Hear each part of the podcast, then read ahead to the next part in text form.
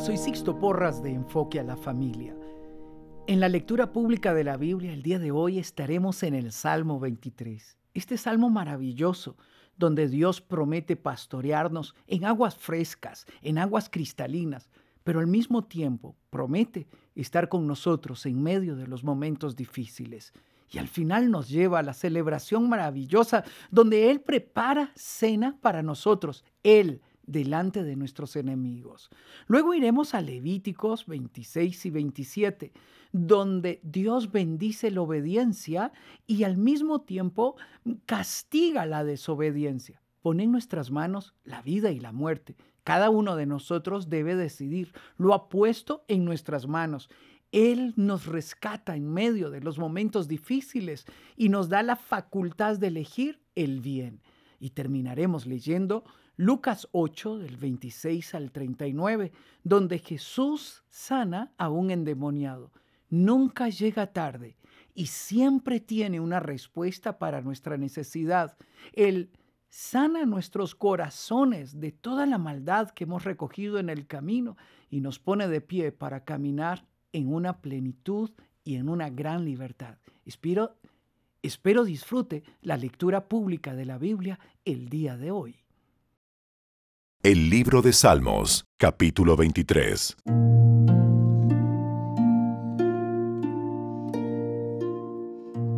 El Señor es mi pastor. Tengo todo lo que necesito. En verdes prados me deja descansar. Me conduce junto a arroyos tranquilos. Él renueva mis fuerzas, me guía por sendas correctas y así da honra a su nombre. Aun cuando yo pase por el valle más oscuro, no temeré, porque tú estás a mi lado. Tu vara y tu callado me protegen y me confortan. Me preparas un banquete en presencia de mis enemigos. Me honras ungiendo mi cabeza con aceite. Mi copa se desborda de bendiciones Ciertamente tu bondad y tu amor inagotable me seguirán todos los días de mi vida, y en la casa del Señor viviré por siempre.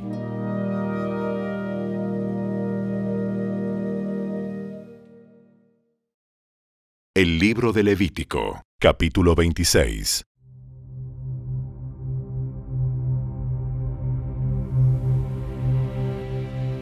No se hagan ídolos ni levanten en su tierra imágenes talladas, ni columnas sagradas, ni piedras esculpidas para rendirles culto. Yo soy el Señor su Dios. Deben guardar mis días de descanso y mostrar reverencia por mi santuario. Yo soy el Señor. Si siguen mis decretos y se aseguran de obedecer mis mandatos, les enviaré las lluvias de temporada entonces la tierra les dará sus cosechas y los árboles del campo producirán su fruto. La temporada de la trilla continuará aún después del comienzo de la cosecha de la uva, y la cosecha de la uva continuará aún después de la temporada de la siembra del grano. Comerán hasta saciarse, y vivirán en seguridad dentro de su tierra. Les daré paz en la tierra y podrán dormir sin temor alguno Libraré la tierra de animales salvajes y mantendré a sus enemigos fuera del país. De hecho, perseguirán a sus enemigos y los masacrarán a filo de espada. Cinco de ustedes perseguirán a cien, y cien de ustedes perseguirán a diez mil. Todos sus enemigos caerán bajo su espada. Los miraré con agrado. Los haré fértiles y multiplicaré su pueblo cumpliré mi pacto con ustedes. Tendrán tal abundancia de cosechas que será necesario deshacerse del grano viejo para que haya lugar para la nueva cosecha. Viviré entre ustedes y no los despreciaré. Caminaré entre ustedes, seré su Dios y ustedes serán mi pueblo. Yo soy el Señor su Dios, quien los sacó de la tierra de Egipto para que ya no fueran esclavos. Yo quebré de su cuello el yugo de la esclavitud, a fin de que puedan caminar con la cabeza en alto. Sin embargo, si no me escuchan ni obedecen todos estos mandatos, y si rompen mi pacto al rechazar mis decretos, al tratar mis ordenanzas con desprecio y al rehusar obedecer mis mandatos, yo los castigaré. Traeré sobre ustedes terrores repentinos, enfermedades debilitantes y altas fiebres que harán que sus ojos fallen y que su vida se consuma poco a poco. Sembrarán sus cosechas en vano porque sus enemigos se las comerán. Me volveré contra ustedes y sus enemigos los derrotarán. Aquellos quienes los odian los gobernarán y ustedes huirán, aun cuando nadie los esté persiguiendo. Y si a pesar de todo esto todavía me desobedecen, los castigaré siete veces por sus pecados. Quebrantaré su espíritu orgulloso al hacer que el cielo sea tan rígido como el hierro y la tierra tan dura como el bronce. Todo su trabajo será en vano, porque la tierra no dará cosechas y los árboles no producirán fruto. Si aún así permanecen hostiles conmigo y rehúsan obedecerme, aumentaré siete veces el desastre a causa de sus pecados. Enviaré animales salvajes que los privarán de sus hijos y destruirán su ganado. Ustedes disminuirán en número y sus caminos quedarán desiertos. Y si todavía no aprenden la lección y continúan su hostilidad hacia mí, entonces yo mismo seré hostil con ustedes y los castigaré siete veces con calamidades por sus pecados. Enviaré ejércitos en su contra, que llevarán a cabo la maldición del pacto que violaron. Cuando corran a sus ciudades buscando seguridad, les enviaré una plaga para destruirlos ahí mismo, y serán entregados en manos de sus enemigos. Destruiré su provisión de alimentos al punto de que diez mujeres necesitarán un solo horno para preparar el pan de sus familias. Ellas racionarán el alimento por peso, y aunque coman, no se saciarán. Si a pesar de esto todavía rehusan escuchar y aún permanecen hostiles hacia mí, entonces yo descargaré toda mi hostilidad. Yo mismo los castigaré siete veces por sus pecados. Entonces comerán la carne de sus propios hijos e hijas. Destruiré sus santuarios paganos y derribaré sus lugares de culto. Dejaré sus cuerpos sin vida apilados sobre sus ídolos sin vida y los despreciaré. Haré que sus ciudades queden desoladas y destruiré sus lugares de culto pagano. No me agradaré de sus ofrendas las cuales deberían ser un aroma agradable para mí. Yo mismo devastaré su tierra, y los enemigos que vengan a apoderarse de ella quedarán horrorizados de lo que verán. Los dispersaré entre las naciones, y sacaré mi espada contra ustedes. Sus ciudades quedarán en ruinas y su tierra desolada. Entonces, cuando quede desolada, mientras estén desterrados en la tierra de sus enemigos, al fin la tierra gozará de los años de descanso que le fueron negados. Por fin descansará y gozará de los años de descanso que perdió. Todo el tiempo que la tierra permanezca en ruinas, gozará del descanso que nunca le permitieron tener cada séptimo año que vivieron en ella. En cuanto a aquellos de ustedes que sobrevivan, los desmoralizaré en la tierra de sus enemigos. Vivirán en tanto temor que el sonido de una hoja llevada por el viento los hará huir. Correrán como si huyeran de una espada y caerán aun cuando nadie los persiga. Aunque nadie vaya tras de ustedes, tropezarán unos con otros como si huyeran de una espada. No tendrán fuerza para hacerles frente a sus enemigos morirán en las naciones extranjeras y serán devorados en la tierra de sus enemigos. Aquellos de ustedes que sobrevivan se consumirán en las tierras de sus enemigos a causa de sus pecados y de los pecados de sus antepasados. Sin embargo, al fin mi pueblo confesará sus pecados y los pecados de sus antepasados por traicionarme y por ser hostiles hacia mí. Cuando yo haga que su hostilidad se vuelva contra ellos y los lleve a la tierra de sus enemigos, entonces, por fin, su obstinado corazón será humillado y pagarán por sus pecados. Entonces me acordaré de mi pacto con Jacob, de mi pacto con Isaac y de mi pacto con Abraham, y me acordaré de la tierra. Pues la tierra tendrá que ser abandonada para que goce de sus años de descanso mientras quede desolada. Al fin el pueblo pagará por sus pecados, pues continuamente ha rechazado mis ordenanzas y despreciado mis decretos. A pesar de todo esto, cuando estén desterrados en la tierra de sus enemigos, no los despreciaré ni los rechazaré por completo.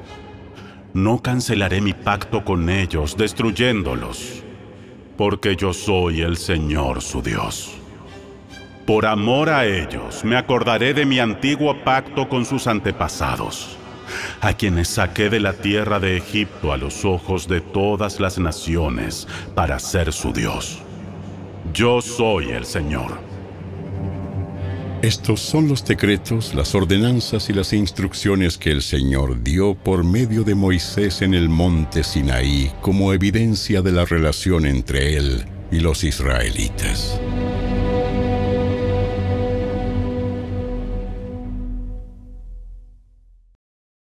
El libro de Levítico, capítulo 27. El Señor le dijo a Moisés, Da las siguientes instrucciones al pueblo de Israel. Si uno de ustedes hace un voto especial para dedicar a alguien al Señor mediante el pago del valor de esa persona, esta es la escala de valores que emplearán. Un hombre de entre 20 y 60 años tendrá el valor de 50 ciclos de plata, según el ciclo del santuario. Una mujer de esa edad tendrá el valor de 30 ciclos de plata. Un joven de entre 5 y 20 años tendrá el valor de 20 ciclos de plata. Una joven de esa edad, 10 ciclos de plata. Un niño de entre un mes de edad y 5 años tendrá el valor de 5 ciclos de plata. Una niña de esa edad, 3 ciclos de plata un hombre de más de 60 años tendrá el valor de 15 ciclos de plata. Una mujer de esa edad, 10 ciclos de plata. Si deseas hacer esa clase de voto, pero no te alcanza para pagar la cantidad requerida, lleva a la persona al sacerdote. Él determinará la cantidad que debes pagar de acuerdo a tus posibilidades. Si el voto implica dar un animal aceptable como una ofrenda al Señor, toda ofrenda al Señor será considerada santa. No se te permite cambiarlo o sustituirlo por otro animal, ya sea un animal bueno por uno malo o uno malo por uno bueno. Pero si cambias un animal por otro, entonces tanto el primer animal como el sustituto se considerarán santos si tu voto tiene que ver con un animal impuro, uno que no es aceptable como ofrenda al Señor, tendrás que llevar el animal al sacerdote. Él fijará el valor y su valuación será definitiva, ya sea alta o baja. Si deseas recuperar el animal, tendrás que pagar el valor fijado por el sacerdote más un 20%. Si alguien dedica una casa al Señor, el sacerdote irá para valorarla. El cálculo del sacerdote será definitivo, ya sea alto o bajo. Si la persona que dedicó la casa quiere volver a comprarla, tendrá que pagar el valor fijado por el sacerdote más un 20%. Entonces la casa volverá a ser suya. Si alguno le dedica al Señor una porción de su propiedad familiar, el valor será determinado de acuerdo con la cantidad de semilla que se necesita para sembrarla. 50 ciclos de plata para un campo sembrado con cinco canastas de semilla de cebada. Si se dedica el campo al Señor en el año de jubileo, entonces será aplicable la valoración total pero si dedican el campo después del año de jubileo, El sacerdote hará el cálculo del valor del terreno en proporción con el número de años que falte para el siguiente año de jubileo. Su valor calculado se reduce cada año. Si la persona que dedicó el campo desea volver a comprarlo, tendrá que pagar el valor fijado por el sacerdote, más un 20%. Entonces el campo volverá a ser suyo legalmente. Pero si no desea volver a comprarlo y el campo se vende a otro, ya no se podrá recuperar. Cuando el campo quede libre en el año de jubileo, este será santo, un campo especialmente apartado para el Señor, y llegará a ser propiedad de los sacerdotes. Si alguien le dedica al Señor algún campo que haya comprado, pero que no es parte de su propiedad familiar, el sacerdote establecerá su valor basado en el número de años que falten hasta el siguiente año de jubileo. Ese mismo día, tendrá que dar el valor del campo como un donativo sagrado al Señor. En el año de jubileo, el campo tendrá que ser devuelto al que lo vendió, la persona que lo heredó como una propiedad familiar. Todos los pagos se harán calculados según el peso del ciclo del santuario, que equivale a 20 jeras. No se te permite dedicarle al Señor el primogénito de los animales, porque la primera cría del ganado, de las ovejas y de las cabras ya le pertenece al Señor. Sin embargo, podrás volver a comprar el primogénito de un animal ceremonialmente impuro al pagar el valor establecido por el sacerdote más un 20%. Si no lo vuelves a comprar, el sacerdote lo venderá por el precio establecido. No obstante, todo lo que se haya apartado especialmente para el Señor, ya sea una persona, un animal o una propiedad familiar, nunca deberá ser vendido ni rescatado. Todo lo que se consagre de esta manera ha sido apartado como santo y le pertenece al Señor. Ninguna persona apartada especialmente para destrucción podrá ser rescatada. Esa persona será ejecutada la décima parte de los productos de la tierra, ya sea grano de los campos o fruto de los árboles, le pertenece al Señor y debe ser apartada. Es santa para el Señor. Si deseas volver a comprar esa décima parte del grano o de la fruta que pertenece al Señor, tendrás que pagar su valor, más un 20%. Cuenta uno de cada diez animales de tus manadas y rebaños sepáralo. Es santo para el Señor. No podrás ser exigente entre animales buenos y malos, y no podrás sustituir uno por otro. Pero si intercambias un animal por otro, tanto el primer animal como el sustituto serán considerados santos y no podrás comprarlos de nuevo. Estos son los mandatos que el Señor dio por medio de Moisés a los israelitas en el monte Sinaí.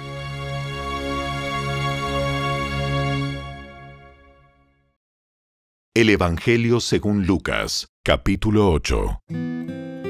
Luego llegaron a la región de los Gerasenos, al otro lado del lago de Galilea. Mientras Jesús bajaba de la barca, un hombre que estaba poseído por demonios salió a su encuentro por mucho tiempo había estado desnudo y sin hogar y vivía en un cementerio en las afueras de la ciudad. En cuanto vio a Jesús, soltó un alarido y cayó al suelo frente a él y gritó, ¿Por qué te entrometes conmigo, Jesús? Hijo del Dios Altísimo. Por favor, te, suplico que no me tortures. Pues Jesús ya le había ordenado al espíritu maligno que saliera del hombre. Ese espíritu a menudo tomaba control de él. Aun cuando el hombre estaba bajo custodia, con cadenas y grilletes, simplemente los rompía y se escapaba al desierto totalmente controlado por el demonio. ¿Cómo te llamas?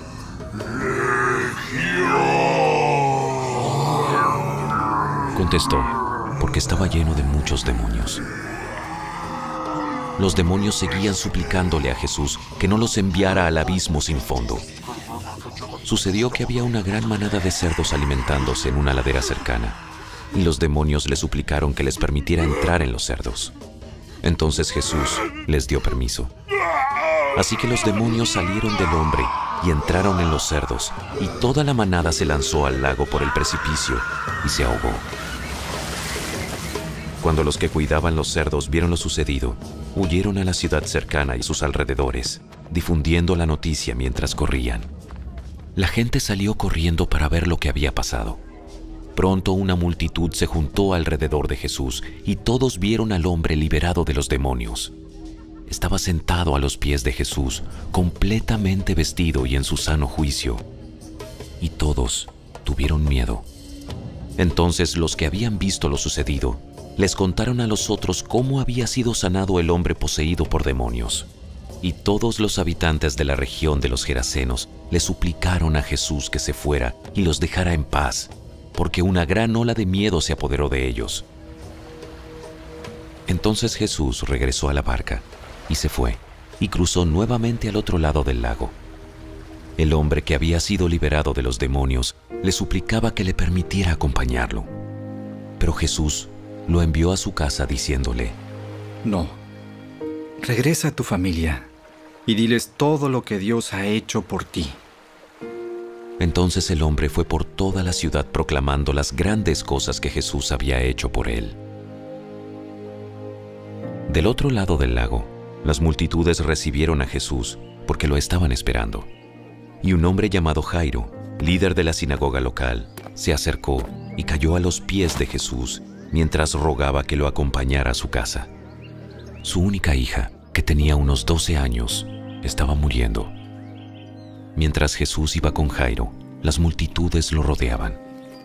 Una mujer de la multitud hacía 12 años que sufría una hemorragia continua y no encontraba ninguna cura. Acercándose a Jesús por detrás, le tocó el fleco de la túnica. Al instante, la hemorragia se detuvo. ¿Quién me tocó? preguntó Jesús. Todos negaron, y Pedro dijo, Maestro, la multitud entera se apretuja contra ti. Alguien me tocó a propósito, porque yo sentí que salió poder sanador de mí. Cuando la mujer se dio cuenta de que no podía permanecer oculta, comenzó a temblar y cayó de rodillas frente a Jesús. A oídos de toda la multitud, ella le explicó por qué lo había tocado y cómo había sido sanada al instante. Hija, tu fe te ha sanado. Ve en paz. Mientras él todavía hablaba con ella, llegó un mensajero de la casa de Jairo, el líder de la sinagoga, y le dijo, Tu hija está muerta. Ya no tiene sentido molestar al maestro. Cuando Jesús oyó lo que había sucedido, le dijo a Jairo, No tengas miedo, solo ten fe, y ella será sanada. Cuando llegaron a la casa, Jesús no dejó que nadie entrara con él excepto Pedro, Juan, Santiago y el padre y la madre de la niña. La casa estaba llena de personas que lloraban y se lamentaban, pero Jesús dijo, Dejen de llorar. No está muerta, solo duerme. La multitud se rió de él, porque todos sabían que había muerto. Entonces Jesús la tomó de la mano y dijo en voz fuerte, Niña, levántate. En ese momento le volvió la vida y se puso de pie enseguida. Entonces Jesús les dijo que le dieran de comer a la niña. Sus padres quedaron conmovidos, pero Jesús insistió en que no le dijeran a nadie lo que había sucedido.